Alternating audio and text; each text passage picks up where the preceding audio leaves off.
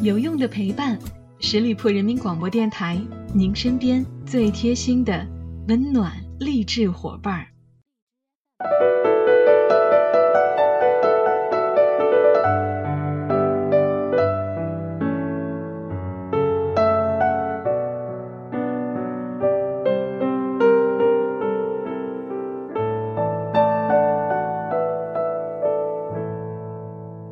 有用的陪伴，十里铺人民广播电台，您身边最贴心的温暖励志伙伴。Hello，亲爱的小伙伴们，这里是小五的名人风范。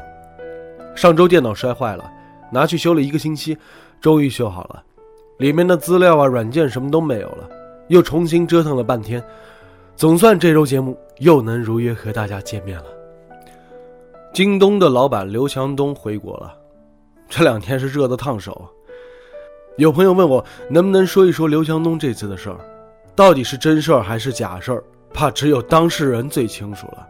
不过我是看过刘强东自传的，我觉得这个人本身比这次热点更有意思，所以我不想去猜他到底有没有那回事儿啊。今天咱们就来聊一聊他到底是怎么混出来的吧。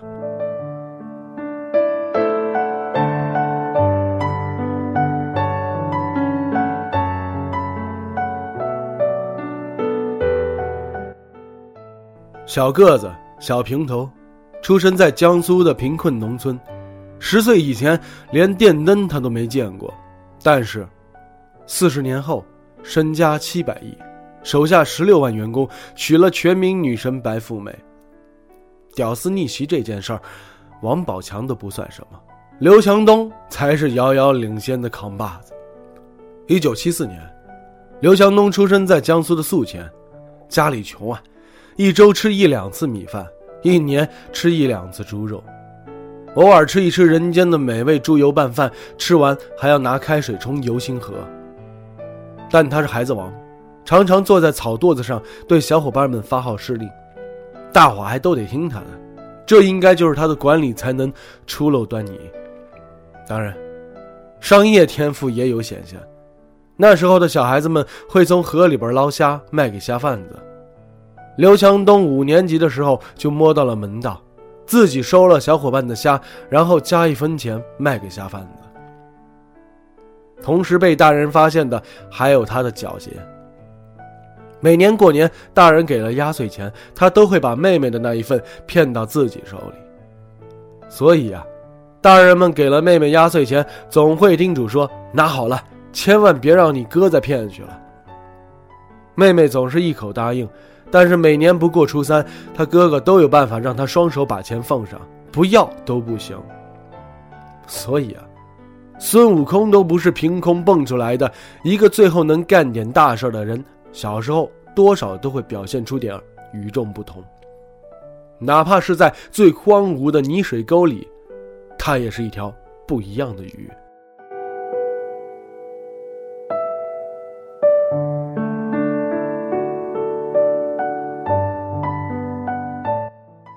刘强东一路学霸上了高中，当时的班主任是个有理想、有抱负的老师，他希望学生们都去当官，造福百姓。在他的鼓励下，一个理科班的所有学生都报了文科专业。九二年，本来能上清华读物理的刘强东，最后报了人大社会学，因为觉得社会学最可能当官儿。他被顺利的录取了。十八岁的他背着被子、脸盆和七十六个茶鸡蛋，以及外婆给缝到内裤里的五百块钱现金，兴冲冲的到人大报道。结果当晚师兄就告诉他：第一，社会学跟当官没关系；第二，这个专业就业率在学校倒数第二，仅次于人口系。好吧，当官的梦就这样凉凉了，弄点钱成了当务之急。本来上学的五百块钱也是家里借来的，刘强东觉得自己已经十八岁了，不能再向父母要一分钱，于是想着法儿打工赚钱，做家教、抄信封、推销图书。他曾经一个周末抄了四万多个信封，宿舍熄灯，别人都睡了，他就搬个小板凳在厕所走廊里抄。靠着抄信封，他能够月入一两千，当时一个普通工人的工资。也就三百块吧。但是钱依然不够。大四那年春节，他没回家。腊月二十八，他全身只剩下一块四毛钱了。大年初一，他冒着大雪走了七八公里去找朋友吃饭，吃两顿之后再走回宿舍。富人的孩子当富人养，穷人的孩子也当富人养。没吃过苦也不肯吃苦的孩子，身上就会少了一种拼劲，娇气脆弱，俯不下身，那就难成大事儿。因为大的成就必然苦难重重，必然刀光剑影。若是对自己都没点狠心，很容易在精神上就败退了。刘强东后来能有所作为。一个必不可少的条件就是他不怕吃苦，凡是吃苦能办成的事儿，他从来不逃避。这就是一个从小苦大的孩子一个天然的优势。用泰戈尔的诗说：“你的付出将变成礼物，你受的苦，将照亮你的路。”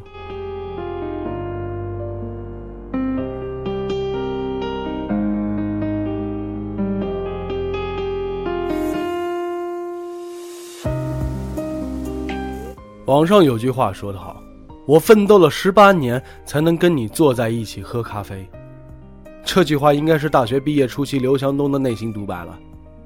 当时他进了一家日企，一千多个应聘者挑两个，千里挑二，刘强东顺利入选了。当时招他进去的严小青，N 年之后被他拉去京东做了副总裁。九七年，刘强东在深圳做着外企白领，月薪四千。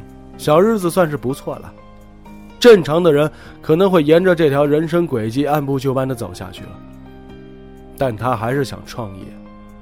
有时候一个人的追求是刻在骨子里的，即便当下看起来一切都好，但若不合心意也是枉然。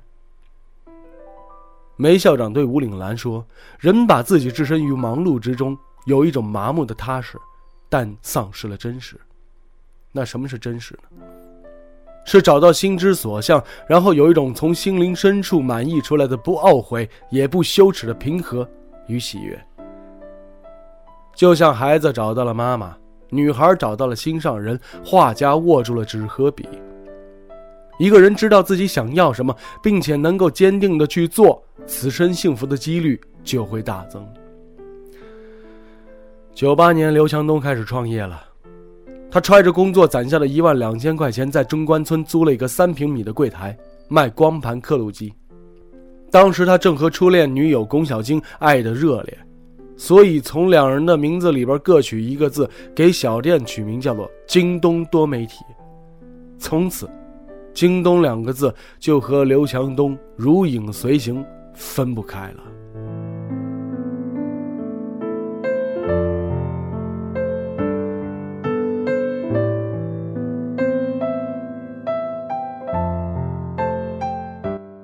有了京东多媒体，刘强东就印了一万份传单，天天在楼下发。他有两个基本原则：一是不卖假货，二是服务到位。然后就是怎么赚钱怎么干了。一个人大的毕业生去摆地摊做小买卖，怎么着也是没面子的事儿。他不敢跟家人说，就自己埋头干，干到年底赚了三十万巨款。生意越做越大呀，几年内他开了十二家分店，结果零三年 SARS 来了，没人去店里买东西了，IT 的产品跌价非常快，三个星期刘强东就亏损了八百万。他急火攻心，无奈之下只好从网上论坛卖，哎，卖着卖着他发现网上卖东西真好啊，成本很低很低，效率很高很高。他开始决定关掉实体店做电商。京东商城就这么误打误撞、跌跌撞撞的向我们走来了。如果你经常会研究牛人的成功史，你会发现很多人的人生转折都来自于挫折。本来一切正常，突然一个大跟头，本以为到了绝境，紧咬牙关，灰头土脸的爬起来，狼狈的逃窜找出路，结果跑着跑着一抬头。柳暗花明，所以遇到挫折真的别灰心太早了，很多时候挫折就意味着机遇。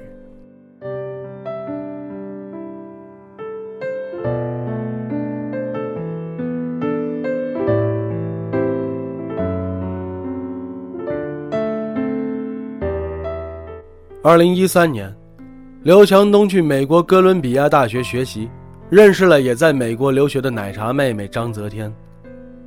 很快，二十岁的张泽天和三十九岁的刘强东就爆出了恋情。当时坊间那真是一片哗然呢，群众的瓜纷纷掉到了地上，直呼没想到啊，没想到啊。起初，两个当事人也都是否认的。刘强东甚至强拉马云背锅，说是马云玩阴的。马云后来说，连马化腾发短信都问是不是我策划的。其实我最开始看到这个指控的时候，还以为奶茶是刘若英呢。很快，刘张恋情坐实，两人也索性开始高调秀恩爱。此后，每每京东重大节点前后，都会那么巧的有刘强东和奶茶妹妹的大新闻爆出，分手了，复合了。清空微博了，奉子成婚了，婚后一起回老家了。他们爱吵，大伙儿爱看，京东就这么一波一波，始终热度不减。有人评价说，刘强东加上张泽天就等于完美的商业炒作。确实，霸道总裁加上全民女神的组合，男女老少都忍不住好奇心啊，吸睛度百分之百。娱乐至死的时代，真爱都成了企业家炒作的资本了。说起来也真是一言难尽啊。当然，再好的事儿也有不好的一面。刘强东这次在美国被控事件之所以在国内炸成一片，也是因为他的感情太被瞩目。没办法，欲戴王冠，就承其重吧。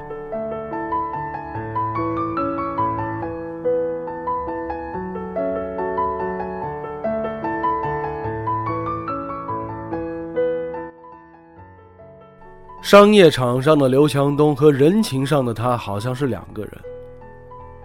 在利用感情炒作，已经跟苏宁、淘宝打价格战的时候，他特别彪悍，不择手段；但一旦面对生活和底层百姓，他立刻又变得温和厚道、慈眉善目。他曾经在自己挺穷的时候就捐助孤儿，京东现在也有很多扶贫的项目，每年能够帮助几万个家庭脱贫。他会在疫苗事件的时候严厉发声，是第一个站出来声讨的大企业家。曾经有一位京东员工在送货的途中看到有人落水，二话不说就扔下快递去跑去救人，结果人给救上来了，小哥自己却体力不支牺牲了。刘强东知道后，以个人名义给了英雄小哥丰厚的赔偿，并且承诺无条件的将快递小哥的孩子抚养到二十二岁。如果你只看到一些庸俗的八卦和肤浅的报道，你可能觉得刘强东不过尔尔吧。但越详细的了解，你会越觉得这个人不简单。其实也是，一个从泥沟里钻出来的土孩子，能够在血雨腥风的商业世界抢到一大块地盘，靠的自然不是老实本分或者哗众取宠。论头脑，他是人中龙凤；人情上。他厚道慈悲，重情重义。商场上，他精明凶悍，甚至奸猾。人都是复杂的，越分解越难定论。刘强东说：“希望退休的时候，人们能说一声他是一个好人。”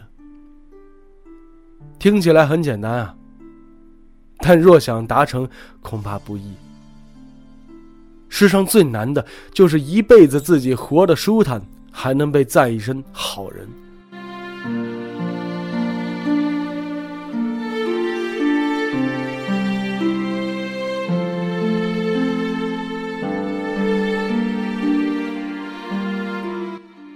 无论如何，刘强东让我们看到了屌丝逆袭的可能性。这个世界上，王思聪毕竟是少数。更多人的来路还是更接近于两手空空的刘强东。如何赤手空拳打出一片天，是你我此生要解的最难命题。刘强东的盛大逆袭，对凡人来说是鼓励，也是启发。好了，亲爱的朋友们，感谢大家收听今天的名人风范，我是小五。本期节目的资料来源于高人气的专栏作家李月亮写的一篇文章。也欢迎大家关注十里铺人民广播电台公众微信，在订阅号中直接搜索“十里铺人民广播电台”，点击关注就可以了。我们下期节目再会喽，拜拜。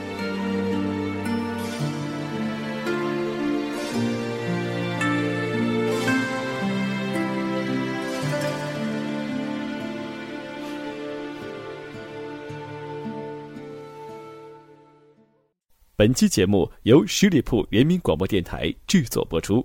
了解更多的资讯，请关注十里铺人民广播电台的公众微信和新浪、腾讯的官方微博。感谢收听，我们明天再见。